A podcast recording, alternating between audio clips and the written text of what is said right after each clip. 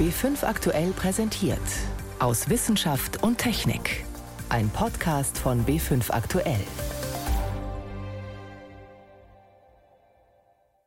Heute mit Ingeborg Hein und einem Phänomen, das nur allzu viele kennen. Ich habe Rücken. Was ist das? Oh, ich werde wahnsinnig. Rückenschmerzen sind die Ursache Nummer eins bei Krankmeldungen. Dass dabei die Psyche eine wichtige Rolle spielt, belegt eine aktuelle Studie. Außerdem interessiert uns, wie unsere Kleidung recycelt wird und warum das oft gar nicht so einfach ist. Und als erstes sprechen wir über das derzeit teuerste Medikament der Welt. Eine Infusion kostet rund 2 Millionen Euro. Ich begrüße Sie zu unserem Wochenrückblick aus Wissenschaft und Technik. Spinale Muskelatrophie, das ist eine Schockdiagnose für Eltern. Sie bedeutet, dass ihr Kind nie ein selbstständiges Leben führen wird. Ein Gendefekt verursacht die fortschreitende Lähmung aller Muskeln. Heilung gibt es nicht, aber Linderung. Die größte Hoffnung verknüpft sich im Moment mit einem gentherapeutischen Medikament. Es muss nur einmal gegeben werden. Allerdings, diese einmalige Gabe kostet rund 2 Millionen Euro. In den USA ist es bereits zugelassen, in Europa noch nicht. Trotzdem sorgt es bereits für Schlagzeilen. Denn der medizinische Fortschritt macht es möglich, Krankheiten zu behandeln, bei denen es bis vor ein paar Jahren noch gar keine Therapiemöglichkeiten gegeben hat. Aber diese Medikamente sind oft teuer. Sind sie vielleicht sogar zu teuer für unser Gesundheitssystem? Darüber macht sich zum Beispiel Professor Urban Wiesing seine Gedanken. Er forscht am Institut für Ethik und Geschichte der Medizin an der Uni Tübingen. Er und andere Medizinethiker fordern, medizinische Leistungen müssten priorisiert werden. Was heißt das konkret, Herr Wiesing? Bei der Priorisierung macht man sich Gedanken darüber, was ist in unserem Gesundheitswesen unverzichtbar, was brauchen wir unbedingt, was sollte jedem zukommen, was sind Sachen, da kann man drüber diskutieren, da kann man eventuell auch Zuzahlungen erwägen? Und was sind Sachen, die wir eben nicht öffentlich finanziert durch unsere Krankenkassenbeiträge im Gesundheitssystem aufnehmen sollen. Das heißt, man macht sich eigentlich Gedanken darüber, was wollen wir eigentlich mit dem Gesundheitssystem, was sind die Hauptziele? Und was sind Dinge, die wir eben nicht anstreben wollen, die wir auch nicht anbieten wollen, zum Beispiel Maßnahmen, die sehr teuer sind, bei denen man aber einen Nutzen nicht nachweisen kann. Das ist im Grunde die Priorisierung. Jetzt haben wir ja das konkrete Beispiel dieses Gentherapeutikums Solgensma. Würde das dann unter die Priorisierung fallen, dass man es nicht bezahlt? Ja, das ist eben jetzt die Frage. Bei der Priorisierung muss man immer wissen, wie wirkt denn ein solches Medikament? Und vor allen Dingen, wie wirkt es auch langfristig? Was ist der Nutzen? Und was sind die Alternativen, die man hat? Und da müssen wir ja sagen, dass wir bei dem neuen Medikament Zolgensma das so gar nicht genau wissen. Erstens gibt es eine Alternative, die hat allerdings den Nachteil, dass man alle vier Monate spritzen muss. Zweitens, Zolgensma ist sehr, sehr teuer. Aber so genau wissen wir nicht, wie lange wirkt das Ding. Ist das tatsächlich äh, für ein Leben? Und wie sind denn die unerwünschten Wirkungen? Das heißt, bei Zolgensma könnten wir im Augenblick noch gar keine vernünftige Priorisierung vornehmen, weil wir gar nicht genug über dieses Medikament zurzeit wissen. An sich dürfen ja gesetzliche Krankenkassen nur zugelassene Arzneimittel bezahlen, aber es gibt Ausnahmen, zum Beispiel, wenn alle Behandlungsmöglichkeiten ausgeschöpft sind und es eine erfolgversprechende Alternative sein könnte. Nehmen wir mal Stichwort auch Krebs. Werden wir uns solche Ausnahmen künftig überhaupt noch leisten können? In unserem Gesundheitssystem steckt sehr viel Geld. Es werden Maßnahmen durchgeführt, bei denen wir nicht wissen, ob sie etwas bringen. Und es werden viele Maßnahmen im deutschen Gesundheitssystem durchgeführt, wo wir ziemlich sicher sind, dass sie überflüssig sind. Die Interventionen am Herzen in Deutschland sind doppelt so hoch wie in der Schweiz.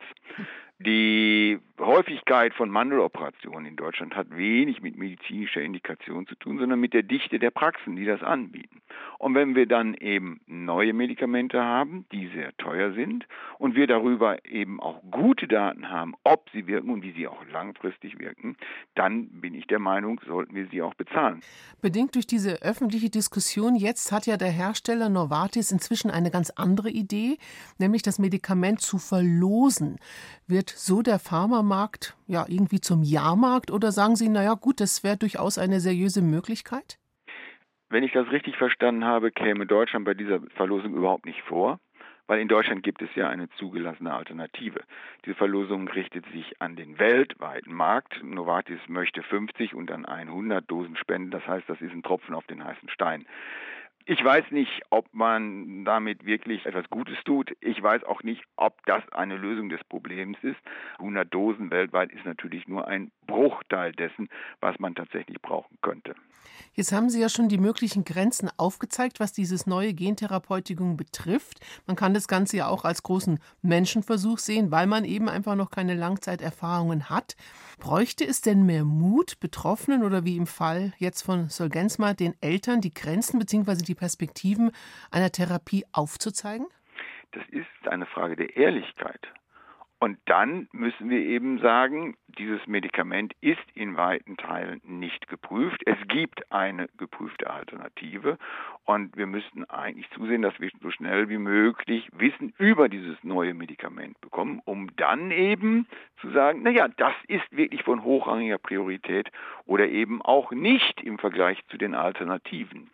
Fakt ist ja auf jeden Fall, Herr Wiesing, Solgensma wird kein Einzelfall bleiben. Es wird weitere Medikamente im Bereich der Gentherapie geben. Ja, wer könnte denn jetzt etwas daran ändern, dass sich diese Diskussion um die Kosten nicht immer wieder neu stellt? wir haben ja gar nicht richtig angefangen mit der Diskussion. Die Priorisierung in Deutschland wird von den Politikern gemieden, obwohl sie längst unter der Hand so etwas machen. Was wir brauchen im Gesundheitswesen ist eine neue Form von Rationalität, dass wir uns darüber ganz klar Auskunft geben, was wollen wir, was ist wissenschaftlich bewiesen und was ist eben nicht wissenschaftlich bewiesen und deswegen bieten wir es nicht an. Das ist natürlich ein Wunderpunkt. Da geht es um Geldtöpfe. Keiner will auf was verzichten. Nochmal die Frage, wer sollte das anstoßen? Der Gesundheitsminister oder wer? Naja, wer sonst? Das ist eine politische Frage. Wer sonst sollte es machen? Die pharmazeutische Industrie wird es sicher nicht machen. Sagt der Medizinethiker Urban Wiesing von der Universität Tübingen zum Poker um das teuerste Medikament der Welt. Ohne Forschung kein Fortschritt, nicht in der Technik und nicht in der Medizin, wie ja gerade das Beispiel Solgensma zeigt, über das wir gerade gesprochen haben. Und natürlich läuft nicht alles glatt. Es gibt Fehlschläge, Studienergebnisse, die zum Beispiel gegen eine Therapie sprechen. Daraus lernen alle, wenn, ja, wenn diese Ergebnisse veröffentlicht werden. Eine aktuelle Untersuchung kommt allerdings zu dem Schluss, dass genau das bei über 90 Prozent aller medizinischen Studien an deutschen Universitäten nicht passiert. Christian Baas nennt Beispiele. Schon vor mehr als drei Jahren hat die Berliner Charité eine Studie zu einem Medikament für Patienten mit multipler Sklerose abgeschlossen. Doch die Ergebnisse sind bislang nicht in der EU-Datenbank über Medizinstudien zu finden, obwohl sie eigentlich spätestens ein Jahr nach Studienende dort veröffentlicht werden sollten. Und dies ist nur ein Beispiel von vielen. Insgesamt 445 Studien haben die Nichtregierungsorganisationen Transparimet aus Großbritannien und die Buko-Pharma-Kampagne aus Deutschland gefunden, deren Ergebnisse nicht wie vorgeschrieben in der EU-Datenbank veröffentlicht wurden.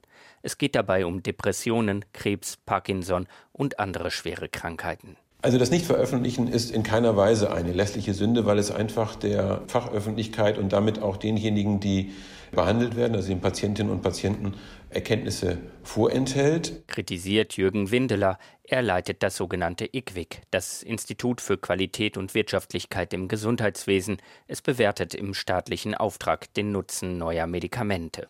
Windeler sagt, die Ergebnisse der medizinischen Studien hätten eine große Bedeutung. Entweder es kommt aus diesen Studien zum Beispiel raus, dass ein Medikament nicht so effektiv ist, wie man es angenommen hat, oder mehr Nebenwirkungen hat, als man es angenommen hat. Dann mag es sein, dass äh, Patienten weniger behandelt werden sollten mit diesem Medikament. Oder es kommt raus, dass ein Medikament vielleicht weniger Nebenwirkungen hat, als man ursprünglich angenommen hat dann wäre es auch sehr sinnvoll, das zu kommunizieren. Doch die deutschen Unikliniken haben nur bei sieben Prozent ihrer Studien die Ergebnisse vorschriftsgemäß in der EU-Datenbank publiziert. Das ist weit weniger als in anderen Ländern. Universitäten in Europa haben im Schnitt 63 Prozent der Studienergebnisse öffentlich gemacht. In den USA sind es 69 Prozent. Das Ausmaß der nicht veröffentlichten Ergebnisse in Deutschland sei schockierend, kritisieren Transparimet und die Buko-Pharma-Kampagne. Einige deutsche Unis teilten auf Anfrage mit, dass sie die Ergebnisse teils woanders veröffentlicht hätten und nicht verpflichtet seien, sie in die europäische Datenbank einzustellen. Das sieht das zuständige Bundesinstitut für Arzneimittel und Medizinprodukte jedoch anders. Es betont auf Anfrage, dass alle relevanten Informationen in der EU-Datenbank öffentlich zugänglich sein müssten. Doch wenn die Kliniken sich nicht daran halten, müssen sie bislang nichts befürchten. Jürgen Windeler fordert deshalb einen stärkeren Druck. Das Nichtveröffentlichen von Studien sollte Konsequenzen haben. Wir haben schon an anderer Stelle den Vorschlag gemacht, dass die öffentliche Förderung davon abhängig gemacht werden sollte, ob vorher durchgeführte Projekte in der vorgeschriebenen Weise veröffentlicht worden sind. Und wenn sie das nicht sind, dann muss eben die Förderung so lange ausgesetzt werden, bis die Ergebnisse dastehen, wo sie stehen sollten. Denn solange dies nicht geschieht, können Ärzte, die nach solchen Informationen suchen, sie nicht finden und deshalb ihre Patienten nicht nach dem neuesten medizinischen Wissen behandeln. Sie hören B5 am Sonntag aus Wissenschaft und Technik im Studio Ingeborg Hein. 70 Prozent aller Menschen haben mindestens einmal im Jahr Rückenprobleme. Heißt, bei drei von vier Menschen zwickt's. Sie haben Verspannungen oder irgendwann mal sogar einen Bandscheibenvorfall. Eigentlich wissen wir es ja, zu viel Sitzen ist Gift für den Rücken, aber das greift zu kurz. Was Psychosomatiker schon vor Jahrzehnten erkannt haben, bestätigt eine Studie der Technischen Universität Dresden und der Westsächsischen Hochschule Zwickau. Psychischer Druck wirkt sich auch auf den Rücken aus. Konkret die psychische Belastung am Arbeitsplatz. Antje Übel. Eine wissenschaftliche Studie ist dann besonders aussagekräftig, wenn die Stichprobe groß genug ist, man also zum Beispiel besonders viele Personen befragt oder wenn man möglichst umfassende Daten hat. Umgekehrt kann es bei kleineren Studien passieren, dass sie zu falschen oder widersprüchlichen Ergebnissen führen. So war das auch bei früheren Erhebungen, die untersuchten, ob es einen Zusammenhang zwischen chronischen Schmerzen im unteren Rücken und der psychischen Belastung bei der Arbeit gibt. Dabei gab es keine klaren Ergebnisse, berichtet die Psychologin Denise Dörfel von der TU Dresden. Die einzelnen Studienergebnisse haben nicht alle diese Effekte gezeigt. Äh, manche dieser Studien haben keinen Effekt gezeigt, manche Studien haben starke Effekte gezeigt. Die Arbeits- und Organisationspsychologen der TU Dresden und der Westsächsischen Hochschule Zwickau wollten nun Klarheit. Erklären die psychischen Belastungen bei der Arbeit, die Spielräume, die man im Beruf hat und die soziale Unterstützung vom Chef oder anderen Mitarbeitern, ob manche Menschen mehr chronische Rückenschmerzen haben als andere? Die Lösung war eine sogenannte Meta-Analyse. Dabei haben die Forscher frühere Studien zu chronischen Rückenschmerzen zusammengebracht. Jetzt hatte man insgesamt 17.000 Datensätze, mit denen man überprüfen konnte, ob sich wirklich Zusammenhänge ergeben. Denise Dürfel. Wenn man diesen chronischen unteren Rückenschmerz betrachtet, dann konnten wir in unserer Meta-Analyse zeigen, dass signifikant je höher die Menschen berichtet haben, dass ihre Arbeitsbelastung ist, desto stärker wurde dieser chronische Rückenschmerz berichtet. Aber auch je höher sie ihre Handlungsspielräume auf Arbeit empfinden, desto geringer war der Rückenschmerz. Und auch je höher sie ihre soziale Unterstützung von Vorgesetzten und Kollegen empfinden, desto geringer wurden die Rückenschmerzen berichtet. Wenn eine Person in einem Unternehmen also länger als drei Monate Schmerzen im unteren Rücken hat, dann, so Denise Dörfel, muss das nicht unbedingt eine körperliche Ursache haben. Es könnte auch an den Arbeitsbedingungen liegen. Die Psychologin sieht hier in erster Linie Arbeitgeber, Unternehmen und Führungskräfte in der Pflicht. Wenn wir sehen, dass in unseren Teams oder in in unseren Unternehmen sehr viele Menschen wegen äh, Muskel-Skeletterkrankungen ausfallen oder häufig beim Arzt sind, dann sollten wir überlegen, ob wir nicht an den Arbeitsbedingungen etwas ändern. Und das kann man einerseits tun, indem man die Arbeitsbelastung reduziert. Und das muss nicht unbedingt sein, dass man viel weniger an Arbeitsaufgaben gibt, sondern manchmal kann das auch schon durch die Arbeitsorganisation geändert werden. Flexible Pausen, mehr Spielräume beim Einteilen der Arbeit, das alles reduziere die Arbeitsbelastung, erklärt die Psychologin. Mitarbeiter sollten öfter selbst entscheiden können, in welcher Reihenfolge Folge sie ihre Arbeit erledigen. Ebenso hilft soziale Unterstützung, mehr Rückmeldung und Anerkennung durch den Chef. Oft ließen sich solche Veränderungen mit wenig Aufwand durch Unternehmen und Führungskräfte organisieren. Für die Gesundheit der Mitarbeiter, sagt Denise Dörfel mit Blick auf die Forschungsarbeit, sei der Nutzen aber enorm. Chronische Rückenschmerzen durch Stress in der Arbeit. Ein Beitrag von Antje Übel ein Abwasserkanal. Da denken jetzt die wenigsten wohl an Vitalität und sprudelndes Leben. Aber das Beispiel der Emscher, ein Nebenfluss des Rheins im Ruhrgebiet, zeigt, dass das durchaus möglich ist. Die Idee dazu hatten Forscher. Dabei soll das Abwasser unterirdisch in Röhren ablaufen und praktisch ein Stockwerk darüber entsteht ein naturnahes Gewässer. Wie das funktioniert, hat sich Octavia Verbücheln angeschaut. Armin Lorenz hat sich gerade fertig gemacht, angezogen mit Gummistiefeln und langen Gummihandschuhen und einen Kescher bereitgelegt und will jetzt gerade hier in die Emscher steigen. Armin Lorenz ist Gewässerökologe an der Universität Duisburg-Essen und untersucht hier diesen Abschnitt der Emscher. Was ist jetzt so spannend daran? Dass er vor ein paar Jahren noch kompletter Abwasserfluss war und sich jetzt halt für uns Ökologen interessante Dinge entwickeln. Also wie wird er wieder besiedelt? Welche spannenden Arten sind denn vielleicht dabei? So, Armin Lorenz hat sich jetzt den Kescher geschnappt. Der wird dann einfach auf die Sohle aufgesetzt oder am Ufer aufgesetzt um dann eine standardisierte Fläche zu beproben. Das heißt, man nimmt es auf, spült dann im Wasser den Untergrund auf, wühlt ihn auf und sorgt dafür, dass mit der Strömung sozusagen die Insekten und, und Krebstierchen in den Kescher reinkommen Während Armin Lorenz dabei ist, die Proben zu nehmen, bleibt noch Zeit, um mit Caroline Winking zu sprechen. Sie ist bei der Emscher Genossenschaft zuständig für diese Teststrecke und koordiniert die zahlreichen wissenschaftlichen Untersuchungen, die hier gemacht werden. Die Emscher fließt ungefähr 85 Kilometer durchs Ruhrgebiet. Es ist ein sehr urbaner Bereich mit wenig Platz zur Verfügung, wenig Renaturierungsmöglichkeiten und Umbaumöglichkeiten. Die ersten 25 Kilometer haben wir schon erfolgreich ökologisch verbessert. Und dieses ist ein Abschnitt, der als Prototyp für die restlichen noch zu renaturierenden 60 Kilometer gilt. Und hier wollten wir feststellen, wie müssen wir denn eigentlich umbauen? Wir haben also fünf verschiedene Umbautypen gebaut um zu schauen, wie entwickelt sich die Emscher am besten, auf welche Art und Weise müssen wir umbauen. Wir sind hier an einem Abschnitt, der noch nicht so stark renaturiert ist. Man sieht, das Betonbett ist weg. Der Uferbereich ist nicht mehr ganz so gerade. Da ist ein bisschen was gemacht worden. Wir befinden uns jetzt gerade an dem ersten Umbautypen, wo eigentlich nur die Uferbefestigung entfernt wurde. Das alte Emscher Bett ist noch so vorhanden, wie es ursprünglich war. Was wir aber gemacht haben in diesem Abschnitt ist, dass wir Buhnen eingebracht haben. Buhnen sind entweder unterirdisch gelegte Steine oder eventuell auch mal ein Holzstamm den kann man hier vorne ganz gut sehen, der die Strömung diverser machen soll. Das heißt, wenn die Strömung ankommt, gibt es Turbulenzen hinter diesen Buhnen. Da können sich dann noch Tiere ansiedeln. Da haben wir mehr Diversität und mehr Struktur im Gewässer geschaffen. Ja, und dann gucken wir doch mal, was Armin Lorenz in der Emscher gefunden hat. Hat dann eine große Weißschale, wie man das Netz dann sozusagen ausleeren kann. Oh, da sehen wir schon, ein kleiner Fisch ist da ins Netz gegangen. Ja, man sieht schon direkt, hier sind Stichlinge drin. Gleichzeitig, wenn wir hier reinschauen, sehen wir Bachflohkrebse. Hier ist eine Eintagsfliegenlarve zum Beispiel, die man hier erkennen kann. Das sind dann auch Tiere, die von Fischen gefressen werden können.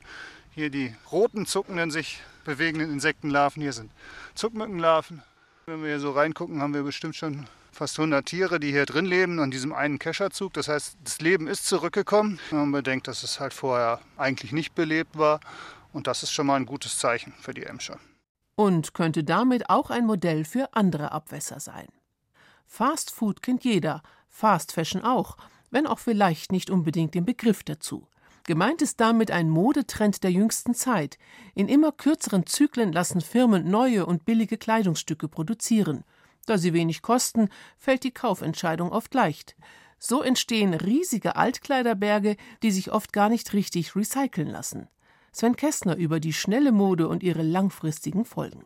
Wenn Altkleider im Container für gebrauchte Klamotten landen, sind sie Rohstoff und Ware zugleich. Ein Teil wird als Secondhand-Kleidung weiterverkauft, Stoffe in schlechterem Zustand gehen an Recyclingfirmen. Das Geschäft wird immer mühsamer, berichten Organisationen, die mit alter Kleidung handeln.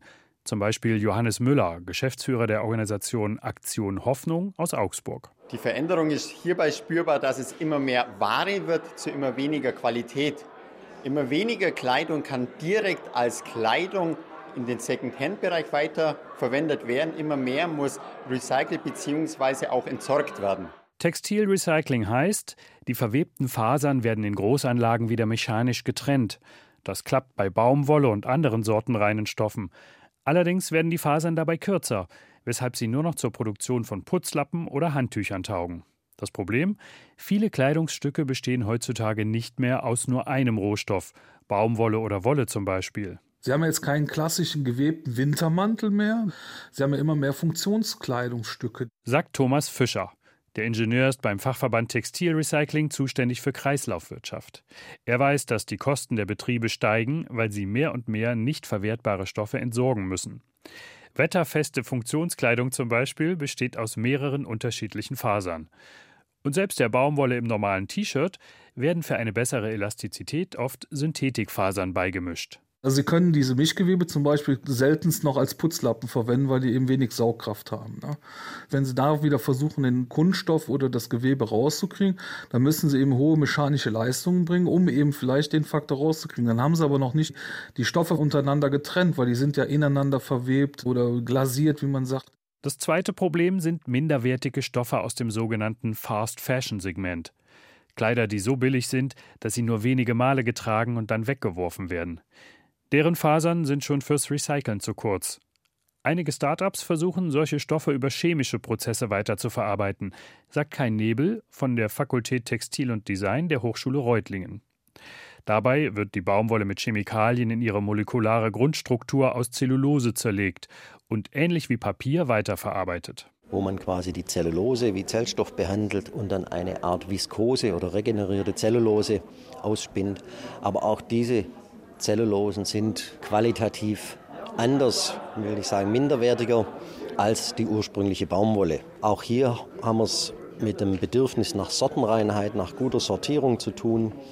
Auch dort steht eigentlich eine richtige Ökobilanzierung noch aus. Nebel sieht noch viel Forschungsbedarf, um zumindest kurzfristig der wachsenden Abfallberge Herr zu werden. Ein generelles Manko bleibt. Recycling braucht viel Energie. Am Ende entstehen nur minderwertige Stoffe. Der Wissenschaftler fordert die Modehersteller zum Umdenken auf. Das sieht das Bundesumweltministerium ähnlich. Regina Dube ist dort für das Thema Kreislaufwirtschaft zuständig. Forschung braucht man sicherlich, aber es geht vor allen Dingen auch um Design for Recycling. Also dass man sich auch, wenn man Textilien herstellt, als Produzent überlegt, wie kann ich am Ende sicherstellen, dass mein Produkt wieder äh, vernünftig recycelt und in den Kreislauf zurückgeführt werden kann. Ab 2025 müssen Altkleider nach einer EU-Richtlinie in Europa getrennt vom Hausmüll gesammelt werden. Dann werden die Textilberge bei den Entsorgern noch schneller als bisher wachsen. Nachhaltigkeitsforscher Kai Nebel von der Hochschule Reutlingen erwartet, dass Recycling und Second-Hand-Handel allein das Problem nicht lösen werden. Wir sollten die Textilien überhaupt mal nutzen. Es werden viel zu viele Textilien hergestellt, die nicht verkauft oder wenn sie verkauft werden, nicht genutzt werden. Und dann muss ich mir auch keine Gedanken über das Recycling machen. Vielleicht ja auch ein Appell an uns alle, wenn wir wieder einmal ratlos vor dem Kleiderschrank stehen, weil wir nichts zum Anziehen haben. Damit endet für heute unser Wochenrückblick aus Wissenschaft und Technik. Am Mikrofon Ingeborg Hein.